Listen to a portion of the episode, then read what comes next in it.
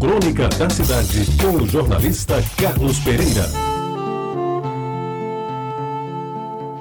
Amigos ouvintes da Rádio Tabajara, além da obrigação de estudar para aprender e não somente para passar de ano, lá em casa havia que ajudar os pais nas tarefas domésticas e comerciais. Eu explico melhor. Como meu pai tinha uma pequena mercearia e a minha mãe também atendia no balcão, cabia a nós, os filhos, a realização das atividades normais diárias de uma dona de casa pobre e sem empregada doméstica.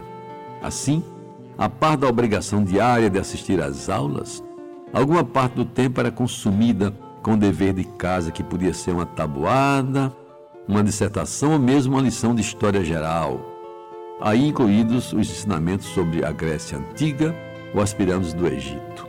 Tirando o tempo para brincar, de bola de meia ou de barra bandeira, o resto do dia era destinado às chamadas tarefas caseiras, das quais eu me ocupo a seguir.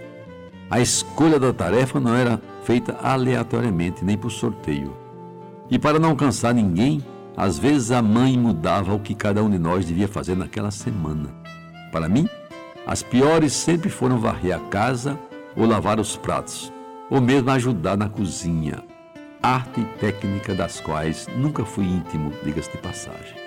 Aliás, a única vez que tentei fritar um ovo, o fiz de forma tão desastrada que não consegui acertar nem a frigideira, caindo aquele conjunto de clara e gema na beira do fogão, encerrando-se aí definitivamente a minha participação nessa atividade. E como eu não levava jeito para as outras, me restava sempre a tarefa de escolher o feijão. O que era escolher o feijão? Era uma operação leve e rápida que não me tomava mais de 10 minutos e me deixava livre para ir brincar primeiro que os outros. É bom esclarecer que não havia preconceito com relação ao sexo na hora de definir o que fazer. Tanto o menino podia varrer a casa, como a menina podia acionar a bomba manual que levava a água da cisterna para o tanque.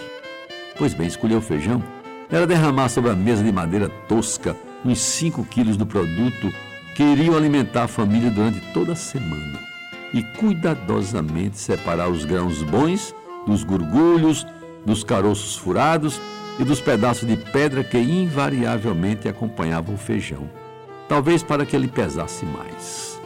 Essa rotina, meus amigos, era praticada durante todo o ano e marcou a minha infância de modo a poder, bem mais tarde, com um simples olhar, identificar num pacote de feijão aquelas impurezas que não foram feitas para comer, naturalmente. E eu fazia sem reclamar, até porque de todas me parecia mais fácil, embora não fosse a preferida de todos. Aquela que era tarefa por todos desejada era bater o bolo numa bacia de ágata, depois que minha mãe ali juntava todos os ingredientes: farinha de trigo, ovos, leite, açúcar e boas pitadas de fermento. A batedeira manual era conhecida de todos que viveram naquela época. Um instrumento composto por um cabo de madeira e uma armação de fios de aço inoxidável, com diâmetros que iam diminuindo da ponta até o cabo de madeira, como se fossem molas. Quem recebia a tarefa de bater o bolo tinha a melhor recompensa: comer, lambendo os dedos, o resto da massa gostosa que ficava na bacia depois de transferido o seu conteúdo para a forma, que depois de 15 minutos no forno de fogão a lenha, nos dava o melhor bolo do mundo. Mas a mim sempre cabia a tarefa de escolher o feijão. E assim se passaram os anos. Você ouviu Crônica da Cidade com o jornalista Carlos Pereira.